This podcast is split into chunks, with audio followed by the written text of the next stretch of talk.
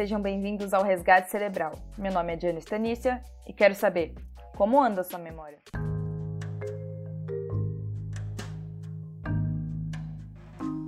Para quem vem acompanhando o Resgate Cerebral desde o início, nós finalmente chegamos na parte da tecnologia. E se você ainda não escutou os outros episódios, eles estão disponíveis aqui e vale a pena conferir. Agora me diz, você aí, acha que a tecnologia afeta a sua memória? Você acha que na hora de aprender a tecnologia te ajuda ou te prejudica? A resposta, sinceramente, é que te ajuda, mas também te prejudica. Como tudo, a tecnologia tem seus pontos positivos e negativos. Nesse episódio, com a colaboração de uma psicóloga, de uma fonoaudióloga e de um engenheiro, eu vou falar sobre a invenção da internet e como usar da tecnologia sem exagerar demais para que se possa continuar tendo um bom aprendizado.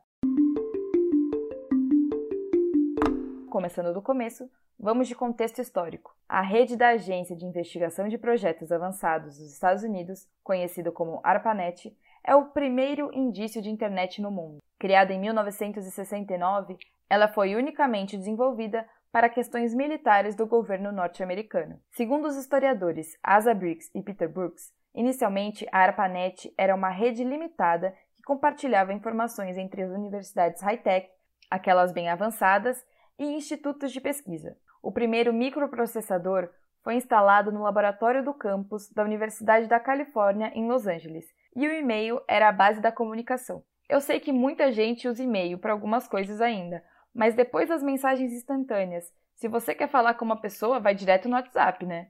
O acesso a essa rede poderia ser feito de qualquer computador, mas a informação não ia direto, primeiro era dividida e depois colocada dentro de pacotes. Ou seja, para não acontecer de ter uma quebra de sigilo nas informações, elas eram separadas em pedaços e encaminhadas. Só a pessoa a quem a informação era destinada saberia a mensagem completa. Nesses tempos, a relação homem e máquina também era bem diferente da qual temos hoje.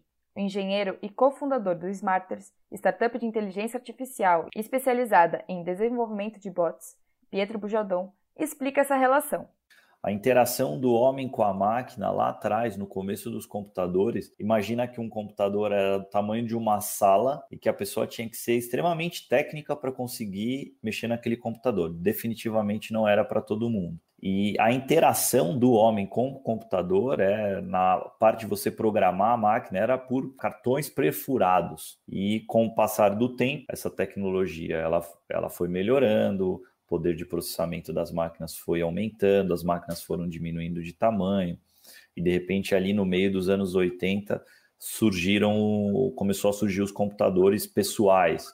Nos anos 70, as universidades começaram a entender que a rede era uma possibilidade de compartilhamento de informações. Então a internet também começou a ser usada no meio educacional. Daí para frente, esse uso só cresceu.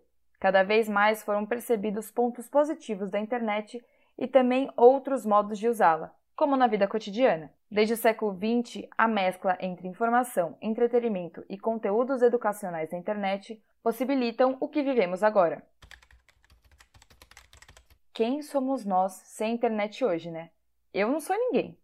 O que nós chamamos de redes sociais começou a ganhar força a partir dos anos 2000. E junto com isso, a vida das pessoas começou a mudar, pois era uma vida real junto com a vida social virtual. Sem contar o consumo, que cresceu demais. Com mais consumo e mais portas se abrindo para esse meio, o bombardeamento de informações se intensificou. Me diz uma hora do seu dia que não chega uma notificação ou que você não escuta uma informação nova. Eu acho difícil isso acontecer. A gente vive num mundo que tem uma sobrecarga de informações.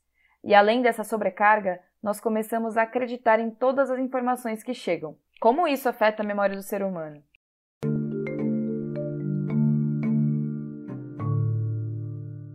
Nessa era digital que vivemos, é comum materializarmos nossa memória. Os que mais fazem isso são os nativos digitais. Segundo Mark Prensky, especialista em educação que criou essa expressão em 2001, os nativos digitais são pessoas nascidas depois de 1980 que já nasceram tendo contato direto com a tecnologia em seu desenvolvimento biológico e social. Quando materializamos nossas memórias, o nosso jeito de viver e aprender muda.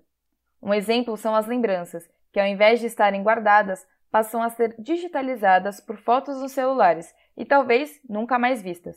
Quantos momentos eu só podia ter vivido, mas escolhi viver pela tela do meu celular? Um show pode ser um bom exemplo. A gente não vê mais as pessoas aproveitando o show. A gente vê um mar de celulares. Mas aquele momento vai para onde depois? Existe outra coisa que fazemos além da materialização das memórias. Como eu já disse, eu não vivo sem internet, não sei vocês. E esse não viver sem significa que me apoio na rede sempre que preciso. A internet virou uma extensão da mente, então não existe problema eu não lembrar de algo. Eu procuro e acho a resposta em qualquer lugar. O que se constata hoje é que existe um tempo de uso de tela muito grande, principalmente entre as crianças, entre esses nativos digitais. Isso pode causar problemas além do comprometimento da memória e da aquisição da linguagem. Isso também pode causar transtornos. Assim como disse a doutora Silvia Van Enck Meira, que é psicóloga e pesquisadora do Núcleo de Dependências Tecnológicas do Instituto de Psiquiatria do Hospital das Clínicas. Crianças com menos de dois anos de idade não deveriam, pela Sociedade Brasileira de Pediatria, não deveriam usar, mas usam. Né? Antigamente a gente colocava caixinha de música para as crianças embalarem, né, relaxarem. Hoje coloca Galinha Pintadinha e as outras músicas do celular.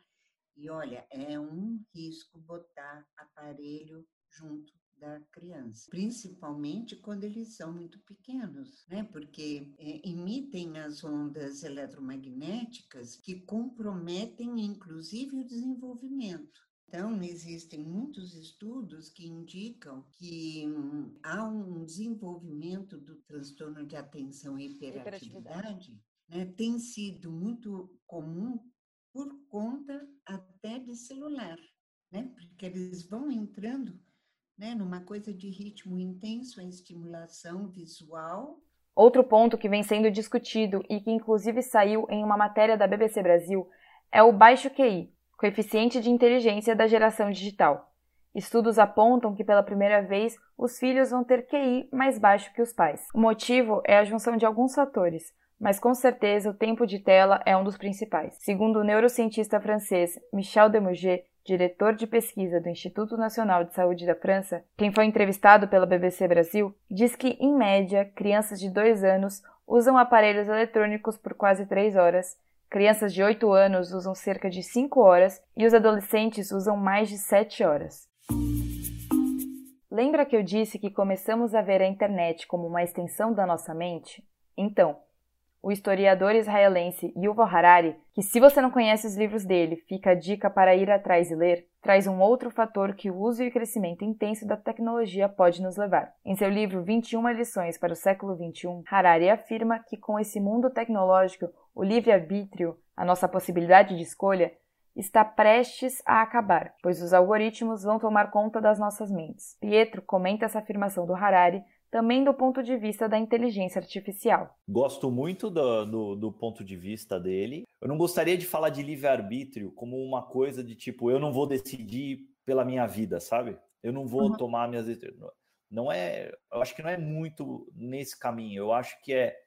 Tem tanta decisão simples que a gente toma todo dia que uma inteligência artificial poderia tomar para a gente. A gente economizaria hardware, né? Processamento do nosso cérebro e focaria em em funções, sei lá, mais criativas e etc. Então, eu acho que, que sim, a, a, inteligência artificial com Big Data, ele vai começar a tomar decisões por nós, pelo nosso comportamento, e eu acho que se a gente olhar no, no micro, né, aquelas que, whatever, se é uma máquina que está tomando essa decisão por mim, ela está melhorando a eficiência do meu dia.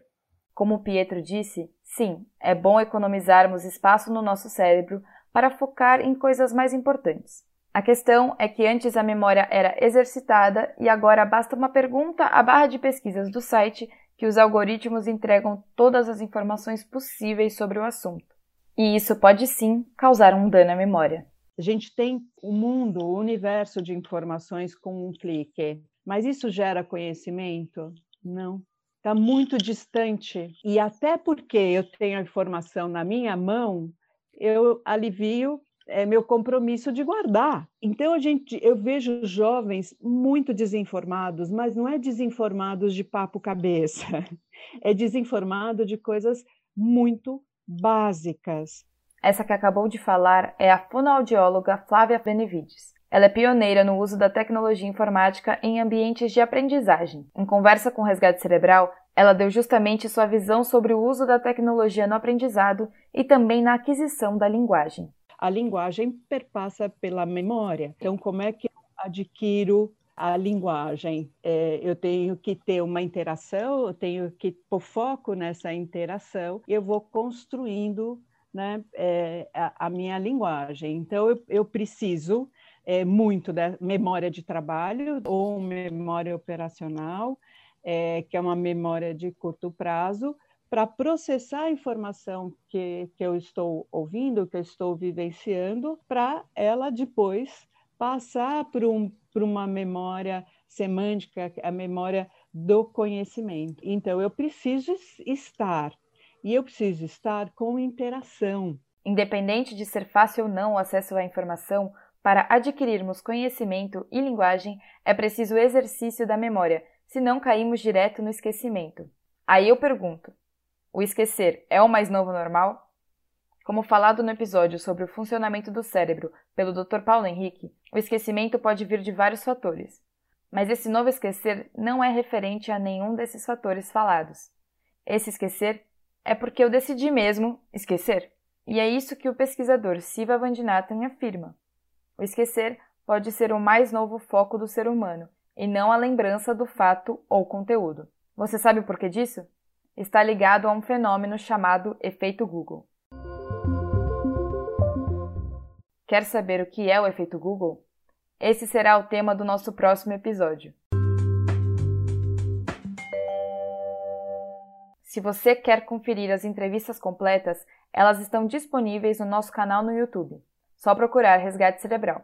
E siga também o nosso Instagram, arroba Resgate Cerebral. Que quinta-feira é dia de novo episódio, você já sabe, né? Mas por via das dúvidas, deixa anotado na agenda.